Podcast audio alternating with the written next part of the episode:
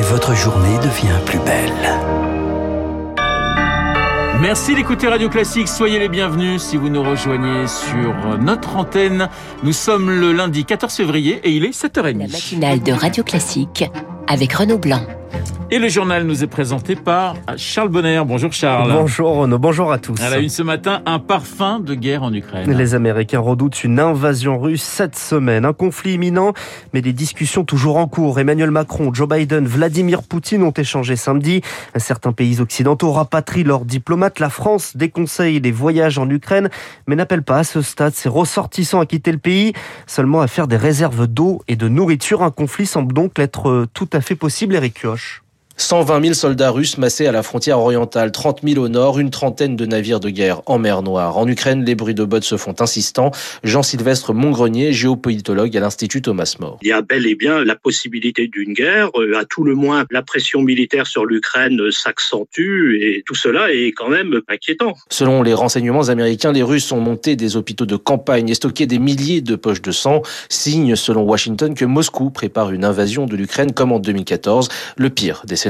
Vladimir Poutine a montré qu'il était prêt à la guerre pour attaquer et puis pour prendre des morceaux de territoire de pays voisins. Donc c'est la situation bah, qui est alarmante. C'est pas le discours des États-Unis. Car l'inquiétude américaine a agacé les capitales européennes qui croient toujours en une solution diplomatique. Mais si les États-Unis jouent les Cassandres, c'est aussi une façon de repousser l'éventualité d'un conflit armé, selon le géopolitologue Nicolas Tenzer. C'est surtout une tactique de communication qui consiste à dire écoutez, nous regardons ce qui se passe sur le terrain. Nous avertissons en temps réel sur ce qui peut se passer. Et cela, en tant que tel, peut être un élément de dissuasion. Dissuader la Russie d'attaquer, c'est aussi ce que va tenter Olaf Scholz. Le chancelier allemand est attendu à Kiev aujourd'hui, avant de se rendre à Moscou demain. Eric Kioch accusé de complaisance vis-à-vis de la Russie. L'Allemagne prend le parti de l'Ukraine. Réélu hier, le président allemand Frank-Walter Steinmeier estime que la Russie porte la responsabilité d'un éventuel conflit. Euh, Charles, l'autre titre à la une ce matin, l'ouverture du procès de l'assassinat du père Jacques Hamel à Saint-Étienne du Rouvray. Les deux assaillants qui avaient égorgé le prêtre de 85 ans sont morts abattus par les forces de l'ordre. C'était en juillet 2016.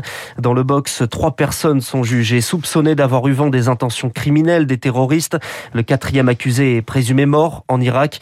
Dans le diocèse de Rouen, les esprits sont encore marqués et on espère que la procédure de béatification du père Hamel déposée en 2019 aboutisse.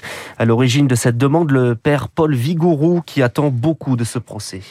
Pardonner, c'est vrai que c'est un horizon. Il y a un chemin à vivre. Éclairer les zones d'ombre de l'attentat permet peut-être de penser, de guérir des blessures. Ce procès aussi, euh, au-delà du pardon, il y, a, aussi cette dimension de manifester, de rendre visible aussi la réponse chrétienne à la violence. Nous essayons de ne pas répondre au mal par le mal. Nous essayons, avec Jésus, de répondre au mal par du bien.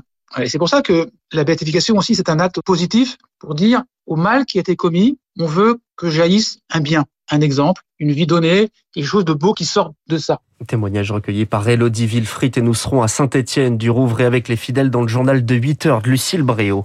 Au procès des attentats du 13 novembre, un nouveau cas de Covid, Mohamed Amri testé positif, déjà interrompu deux fois depuis janvier, la reprise de l'audience demain n'est pas encore assurée. Vous écoutez Radio Classique, il est 7h33, le meeting pour changer la donne. Valérie Pécresse rassemblait ses militants hier au Zénith de Paris. 7500 personnes réunies, une scène stylisée aux couleurs du drapeau tricolore.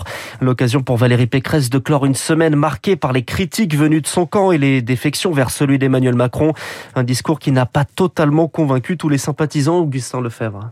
Près d'une heure et quart de discours, la candidate balaye les principaux axes de sa campagne qu'elle rassemble sous un concept inédit, la Nouvelle France. Une Nouvelle France réconciliée. La voix est parfois forcée, la diction parfois hésitante, mais les formules se veulent percutantes et franchement à droite. Marianne n'est pas une femme voilée. Qui est-elle, cette Valérie, parfois jugée froide et technocrate par certains Mes chers compatriotes, vous êtes en droit de savoir qui je suis. Depuis l'enfance, la France coule dans mes veines. Elle évoque ses épreuves, remercie Nicolas Sarkozy, déclare son amour à Jérôme, son mari, et à ses enfants. À la sortie, beaucoup de militants sont enthousiastes, ils étaient déjà convaincus, même s'ils reconnaissent, comme Patricia, que la scène n'est pas le point fort de Valérie Pécresse. C'est pas une bonne oratrice, c'est pas une bête de, de scène, mais elle est sincère. et puis elle va jusqu'au bout des choses. Et quand on demande à Bénédicte, étudiante en droit, si elle estime que ce dimanche était le tournant tant attendu, Je pense qu'il y a encore euh, un peu de boulot ouais, pour avoir le tournant. cette semaine, Valérie Pécresse va poursuivre sa campagne en Vendée et dans les Alpes-Maritimes, l'ancienne France, avant un jour peut-être la nouvelle. Augustin Lefebvre, un discours orienté donc à droite à destination des électeurs de deux concurrents, Marine Le Pen et Éric Zemmour. Valérie Pécresse a repris à son compte le concept décrié de grand remplacement. Éric Zemmour était quant à lui l'invité du 20h de TF1. Le candidat revendique désormais 100 000 adhérents à son parti Reconquête. Un candidat attaqué par l'écologiste Yannick Jadot qui qualifie Éric Zemmour de juif de service pour les antisémites, l'accusant de promouvoir la division, le racisme et le révisionnisme. Un enjeu de la présidentielle, le prix des carburants. Et la hausse continue. Le samplon atteint 1,83€ le litre, le gasoil 1,69€. Alors une solution pour éviter de se ruiner, le covoiturage plus économique, plus écologique, mais aussi plus convivial. La demande est en hausse et notamment pour les trajets domicile-travail. Adrien Taon est le directeur général de Blablacar Daily. Ce qu'on voit, c'est qu'on a plus 60% d'usage de trajets en covoiturage entre début septembre et début février. Les trajets moyens, c'est entre 30 et 35 km. En transportant un passager sur un trajet, un conducteur va économiser 3 euros. Et en fait, quand on cumule ces 3 euros, on arrive très vite à 60 à 100 euros par mois d'économie réalisée. Et il y a beaucoup d'endroits en France où les trajets sont subventionnés par les collectivités territoriales, où en tant que passager, les trajets vont être soit gratuits, soit à 50 centimes. Adrien Taon, le directeur général de Blablacar Daily, interrogé par Émilie Vallès. Pour manifester, certains ont aussi choisi le covoiturage. C'est le cas au sein du convoi de la liberté, direction Bruxelles aujourd'hui, pour manifester contre les mesures sanitaires. 1300 véhicules ont fait escalier hier à Lille. Certains quittent le nord ce matin pour la Belgique, où la manifestation de véhicules motorisés est interdite dans la capitale. C'est l'une des mesures barrières contre le Covid, le masque dans les écoles.